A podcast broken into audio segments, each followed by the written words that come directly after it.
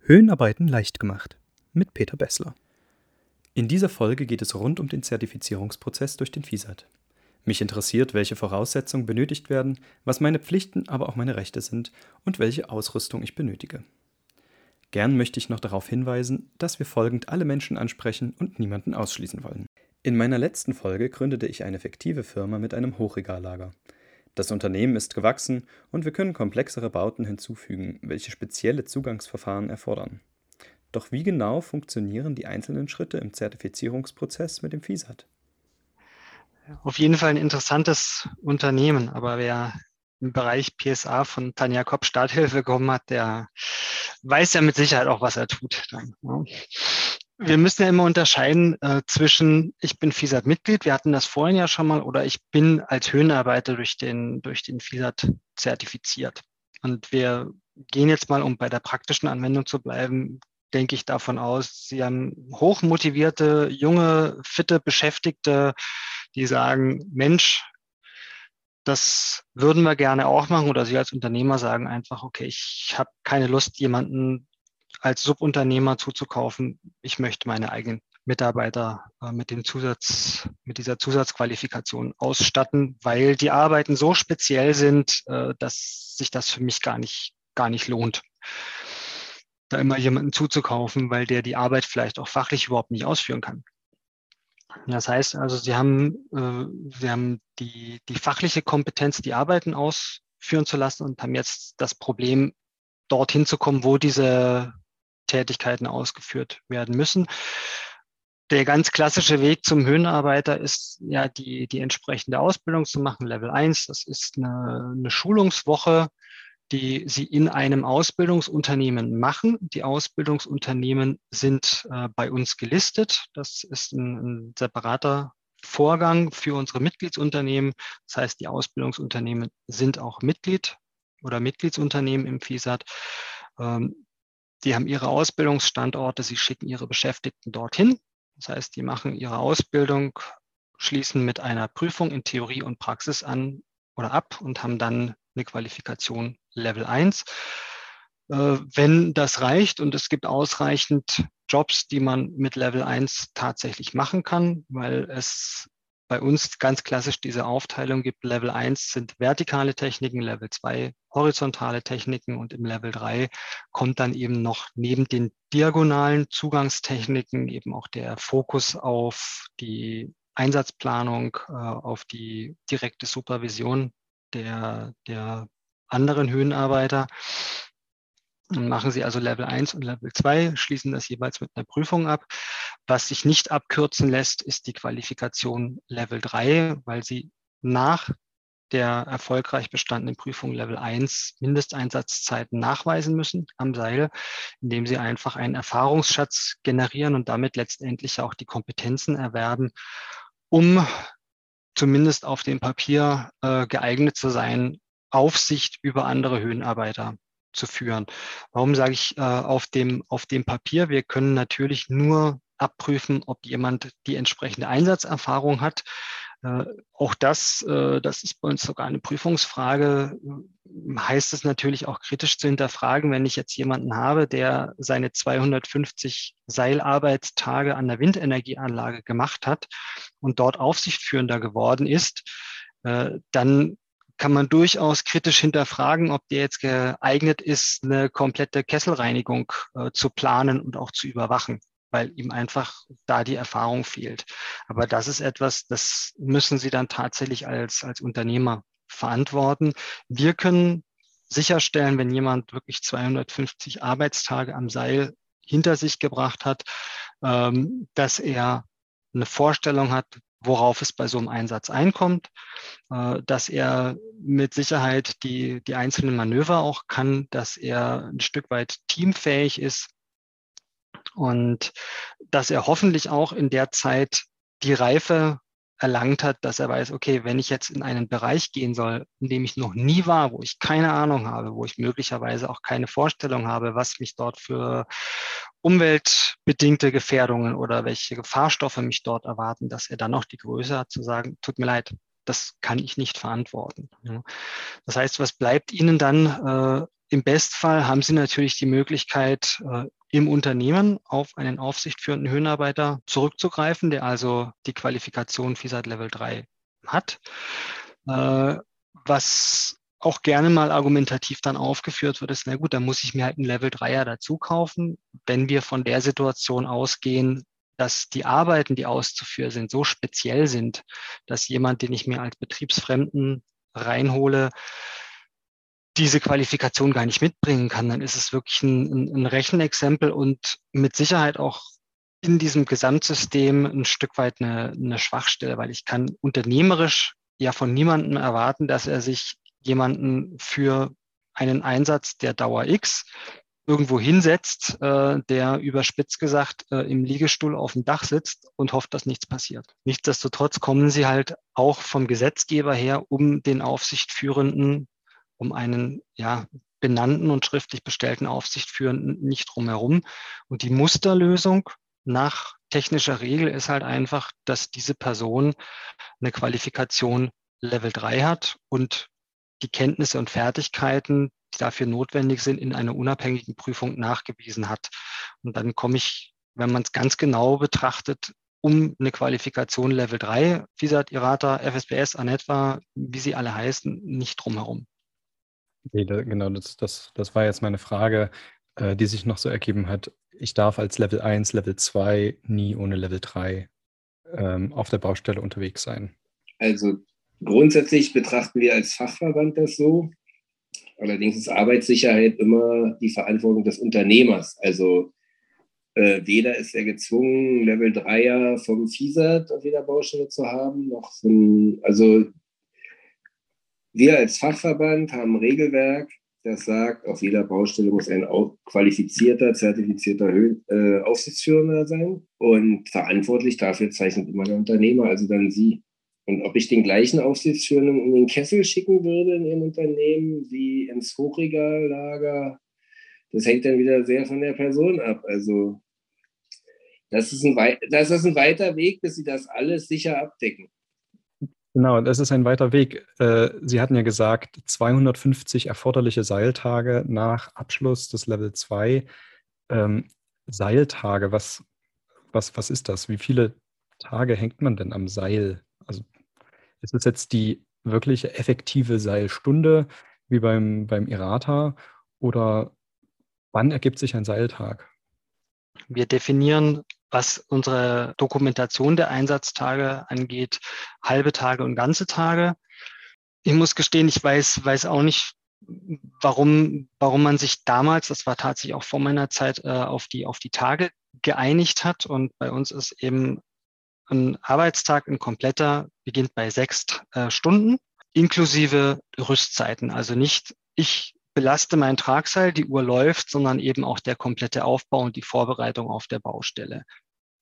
Also schon Tasche öffnen, Ausrüstung rausnehmen. Und wie, wie überprüfen Sie das als Verband? Wir haben zwei Verfahren, die eleganteste und geschickteste Lösung und äh, da sind wir auch seit mindestens zwölf Jahren dabei, äh, das irgendwo zu promoten, ist äh, die Dokumentation in unserem Logbuch. Das heißt, wir haben mit einem, ich würde sagen, nicht ganz unerheblichen Aufwand, sowohl finanziell als auch in der Folge immer wieder logistisch, ähm, äh, ein, ein FISAT-Logbuch. Ja, dort kann ich die Zeiten eintragen und der auf der Baustelle anwesende Level 3er äh, kann mir das dann gegenzeichnen. Und ich kann also dort äh, Einsatzzeiten auch für, für ein Gesamtprojekt äh, loggen, wobei das dann im Bestfalle wochenweise aufgesplittet ist, dass ich sage, okay, ich habe in der Woche von bis viereinhalb Tage am Seil gearbeitet, in der Woche von bis habe ich einen Tag gearbeitet und so weiter. Und als Zulassungsvoraussetzung für die Prüfung Level 3 muss im Vorfeld, müssen die, die Logbuchseiten eingescannt werden und an die Zertifizierungsstelle geschickt und das wird dann eben abgeglichen und es wird auch äh, dort kontrolliert, hat der Anwender zu dem Zeitpunkt, an dem er die Einsätze äh, dokumentiert hat, ein gültiges Zertifikat gehabt und hat auch der unterzeichnende oder gegenzeichnende Aufsichtführende A, eine Level-3-Qualifikation überhaupt und äh, B, war die auch zu diesem Zeitpunkt gültig. Das ist also die, die ganz klassische Methode, wie sie auch meines Wissens bei, bei den anderen Verbänden so äh, durchgeführt wird, dass man sagt, okay, ich nehme ein Logbuch in die Hand und gucke da rein. In welcher Tiefe das wo geprüft wird, entzieht sich meiner Kenntnis. Wir haben ja auch immer die Möglichkeit äh, für Außenstehende auf unserer Website mit der Kombination Nachname FISAT-Ausweisnummer oder bei IRATA natürlich IRATA-Ausweisnummer oder bei ANETWA ANETWA-Ausweisnummer zu kontrollieren, hat ein Anwender in dem Moment Stand heute ein gültiges Zertifikat. Äh, das gibt uns die Möglichkeit, dass wir eben auch sagen, ja, wir akzeptieren auch Unterschriften von anderen oder von Level 3ern, die bei anderen Verbänden zertifiziert sind, äh, sofern wir die Verbände kennen, sofern es dort eine, eine Prüfungsordnung gibt, die man öffentlich einsehen kann. Und äh, solange wir immer da die Möglichkeit haben, auch Telefonjoker zu ziehen. Und äh, das dann die, die erweiterte Möglichkeit der Logbuchprüfung sozusagen, dass man sagt, okay, ich habe einen Level 3er aus dem System XY. Äh, ich kann das irgendwie nachvollziehen, dass dieser Mensch dort auch eine Level 3 Qualifikation hat. Das Beste ist natürlich immer, wenn der, wenn der Anwender, dessen Logbuch geprüft wird, irgendwo den, den Nachweis schon hat, also ein Screenshot von dieser Online-Ausweis-Gültigkeitsprüfung oder aber auch eine, eine Kopie von dem Zertifikat. Und die andere Möglichkeit, die wir bieten, ist eben für die Kolleginnen und Kollegen, die lange, lange Jahre Erfahrung im Seil haben, aber aus welchen Gründen auch immer. Und da gibt es einfach mehrere Gründe, weswegen das, das so ist, keine FISAT-Qualifikation hatten oder eben nicht mit FISAT Level 3ern zusammengearbeitet haben. Das ist die, die sogenannte alternative Nachweiserbringung dieser Einsatzzeiten. Das ist ein System, was wir von unseren Kollegen aus, aus Frankreich übernommen haben, was auch auf einer, auf einer europäischen Empfehlung für die Anerkennung nicht formal erlangter Qualifikationen fußt, äh, wo wir ein, ein zweistufiges Verfahren eingeführt haben, wo man sich im Prinzip darum, ja, oder einen Antrag stellt, äh, diese Einsatzzeiten anderweitig als mit dem FISA-Logbuch nachzuweisen. Das heißt, äh, ich stelle mein, mein Lebenslauf zusammen, meine Erfahrungen. Äh, man muss drei Projekte beschreiben, die man am oder unter Zuhilfenahme von seilunterstützten Zugangsverfahren durchgeführt hat. Wir sichten das in der ersten Phase. In der zweiten Phase dieses, dieser alternativen Nachweiserbringung äh, laden wir den betreffenden Bewerber dann zu einem Gespräch ein und, und verifizieren in diesem meistens sechs Augen Gespräch dann, ob diese Erfahrung wirklich, wirklich da ist.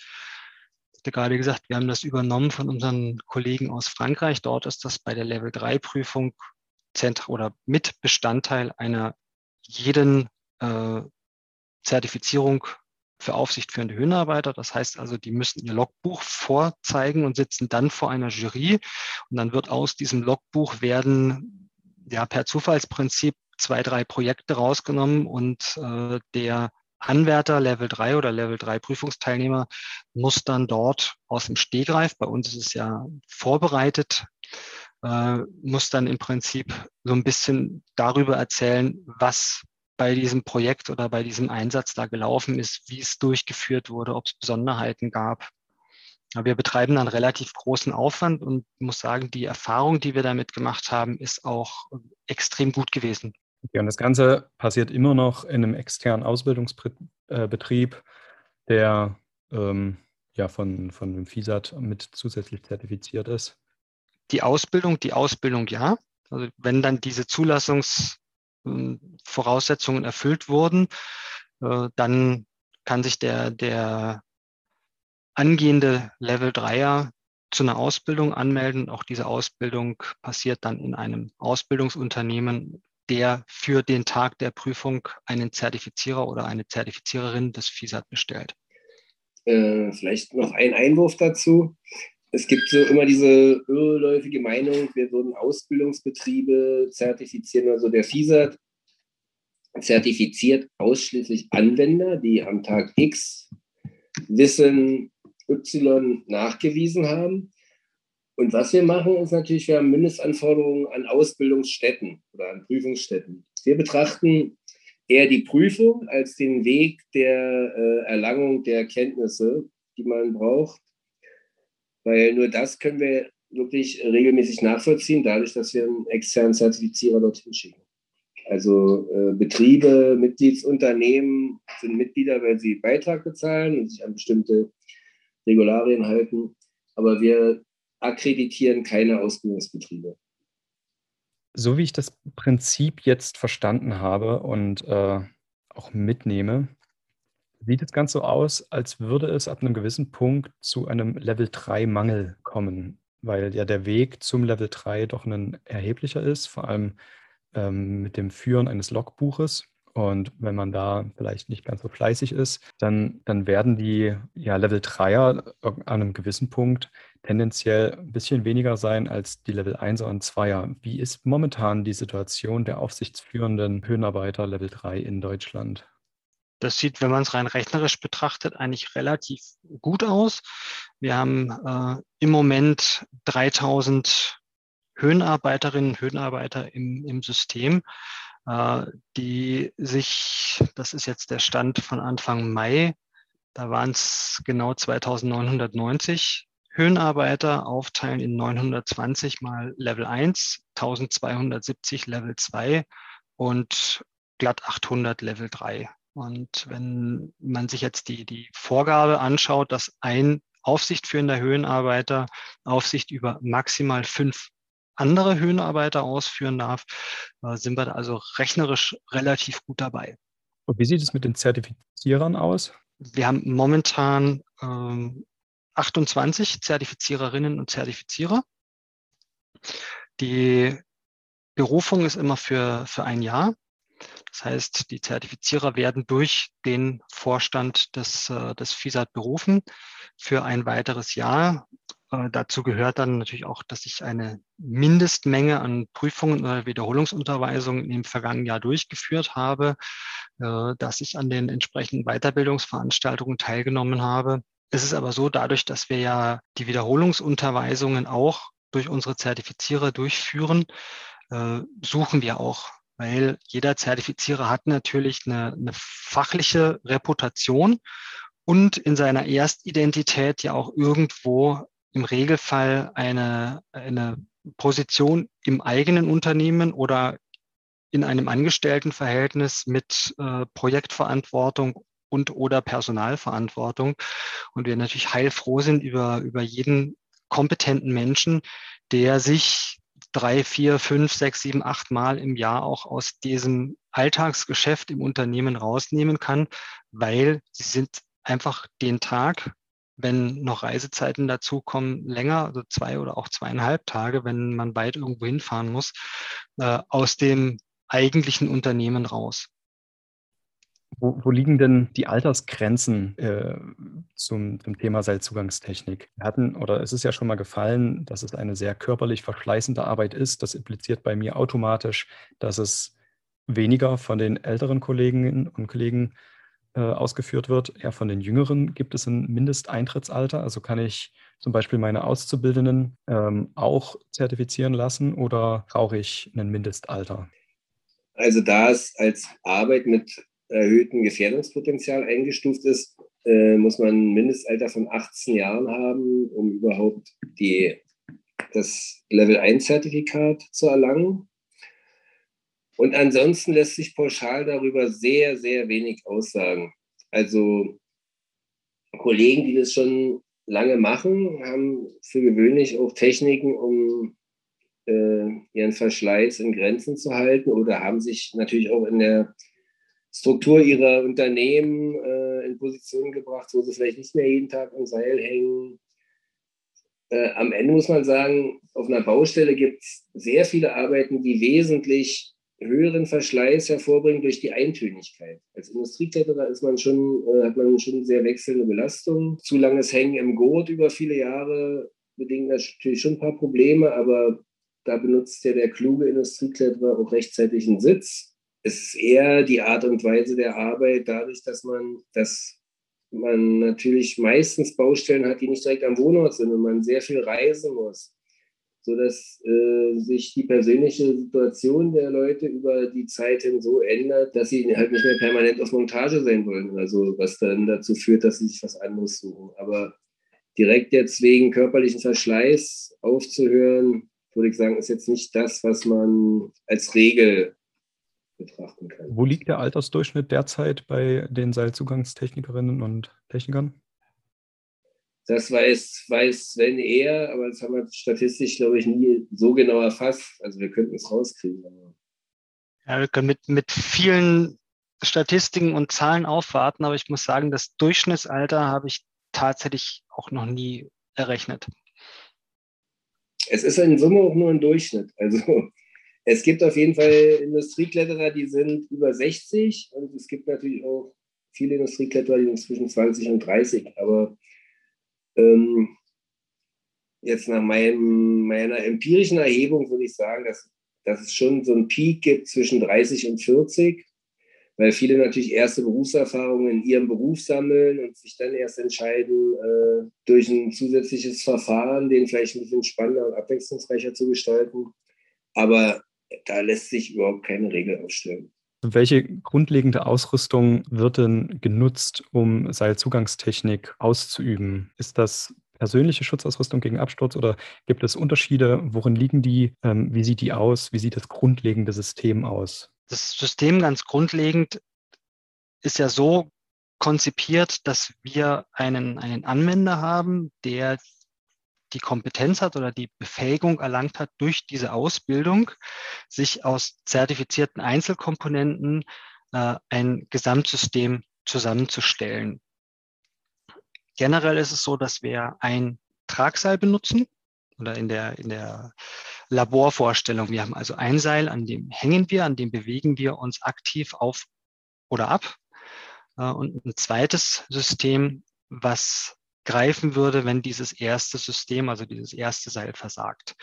Und wir haben da eine, ja, eine, eine Mischung aus, aus unterschiedlichen Bestandteilen. Wenn ich mir die, die einzelnen Bestandteile angucke, sind sie alle jetzt vom, vom normativen Background her, sind sie alle in diesem Bereich persönliche Schutzausrüstung normativ verortet. Das heißt also, äh, eigentlich alle Ausrüstungsbestandteile, wenn man sie auf die Norm hin betrachtet, haben irgendwo eine DIN-EN, äh, die in diesem Bereich persönliche Schutzausrüstung gegen Absturz fällt, weil das einfach auch im, im Normenausschuss dort äh, verankert ist. Es gibt eine, eine Norm, die ist, die ist sehr speziell. Das ist die DIN EN 12841. Das sind die sogenannten Seileinstellvorrichtungen. Das ist also ein bisschen sperriger Name. Äh, da gibt es drei unterschiedliche Ausführungen, A, B und C. Das sind mitlaufende Auffanggeräte, das sind Steigklemmen und das sind Abseilgeräte. Wobei alle drei von diesen, von diesen Ausführungen auch nach anderen Normen zertifiziert werden können. Dort sind sie dann aber ausdrücklich oder ganz speziell als persönliche Schutzausrüstung äh, klassifiziert äh, und nur in ganz besonderen Gerätekombinationen zu verwenden. Das heißt also, wenn man mitlaufendes Auffanggerät beispielsweise hernimmt, das nach 12841 zertifiziert ist, dann habe ich im Moment die Möglichkeit, dort ein Seil nach der DIN EN 1891 Typ A zu nehmen, das im Durchmesserbereich äh, oder in einem durch den Hersteller gegebenen Durchmesserbereich liegt. Das heißt also, dieses mitlaufende Auffanggerät für die Seilzugangstechnik kann ich mit einem Seil, was gewisse Parameter erfüllt, frei kombinieren als 12841 Gerät für Seilzugangstechnik. Dieses gleiche Auffanggerät kann aber auch nach der DIN EN 353-2, also als mitlaufendes Auffanggerät an beweglicher Führung, zertifiziert sein. Wenn ich das aber einem PSA-Anwender gebe, dann muss ich als Unternehmer auch dafür sorgen, dass eines der Seile, die mir der Hersteller vorgibt, äh, gekoppelt ist. Das heißt, dort wird das Gesamtsystem betrachtet. Das heißt, ich habe das Gerät plus das Seil äh, dann kann ich das einem unterwiesenen PSA-Anwender geben. Dem ausgebildeten Seilzugangstechniker kann ich sagen, hier hast du das Gerät 12841, Ausführung A. nimm dazu ein 1891 Seil. Du musst nur darauf achten, dass es die Ausführung A hat und dass der Durchmesserbereich von bis ist. Das sind unter Umständen so ein bisschen Spitzfindigkeiten, aber das gibt uns halt einfach die Möglichkeit zu sagen, wir haben mit dieser 12841, also DIN IN 12841, äh, die Möglichkeit, uns dieses Gesamtsystem zusammenzustellen. Wenn man es genau betrachtet, dann ist es also wirklich die Kombination, ich habe ein, ein Tragsystem, planmäßig belastetes System und in Kombination dazu äh, ein Auffangsystem. Ansonsten sind die, äh, die, die Bestandteile äh, logischerweise ein, ein Helm, äh, ein entsprechender Sitz- und Auffanggurt als Kombination, den ich ja auch als Auffanggurt, als PSA-Anwender benötige, also den Auffanggurt an sich. Wir haben meistens ja äh, Kombinationen, die dann mehrere Normbereiche abdecken. Ich habe das auf, äh, ich habe zum, zum Aufsteigen die beiden Seilklemmen. Ich habe ein Abseilgerät und ich habe eben als Backup äh, ein mitlaufendes Auffanggerät. Vielen Dank. Ganz abschließend nochmal bitte von Ihnen beiden einen persönlichen Wunsch für das Jahr 2021. Was stellen Sie sich vor? Wo sind Ihre Ziele für dieses Jahr? Mein Wunsch wäre für das Jahr 2021, dass wir in diesem Jahr unser Technikseminar mit möglichst wenig pandemischem Einfluss durchführen können und somit endlich mal wieder eine große Schar von Mitgliedsunternehmen, Anwendern, Vertretern von Berufsgenossenschaften sehen und entspannt unser Netzwerk pflegen können. Herr Brangheit? Dem Wunsch schließe ich mich an. Ich persönlich habe dazu tatsächlich auch den Wunsch, äh, dass wir unsere Prüfungen und Unterweisungen wieder durchführen können, wie wir und wie die Anwender es auch gewohnt sind. Das heißt, dass wir äh, Rettungsübungen mit realen Personen durchführen können, ohne jetzt Dummies zu benutzen und äh, dass wir in den Schulungen und Unterweisungen nicht mehr mit Mund-Nase-Bedeckung sitzen müssen, nicht nur weil es lästig und anstrengend ist, äh, sondern weil ich das Gefühl habe, man würde dadurch eine Distanz irgendwo auch aufbauen, die in so einem Rahmen nicht, nicht unbedingt förderlich ist. Vielen Dank dafür. Ich bedanke mich recht herzlich für das Gespräch mit Ihnen beiden. Es hat mir sehr viel Freude bereitet. Es waren sehr viele spannende Informationen dabei. Ähm, ja, bedanke ich mich und wünsche Ihnen noch einen wunderbaren Start in diese hervorragende Woche. Ja, vielen Dank auch ich bedanke mich und wenn Frank sein Mikro anmacht, dann hören wir noch. Äh, ja, vielen Dank. Ich wünsche Ihnen auch eine schöne Woche und vielleicht lernen wir uns demnächst ja auch mal persönlich kennen. Das war der zweite Teil zu meiner Reihe über den FISAT. Wenn Ihnen dieser Podcast gefällt, dann würde ich mich sehr über eine kleine Spende freuen. Denn diese Arbeit findet nebenher statt und wenn dabei der Kaffee kostenlos ist, macht es umso mehr Spaß. Unter www.einfachhöhenarbeiten.de finden Sie ganz leicht einen Link zu meinem PayPal-Spendenkonto oder direkt unter paypal.me/slash leichtgemacht. Ich bedanke mich recht herzlich fürs Zuhören. Bis bald bei Höhenarbeiten leicht gemacht.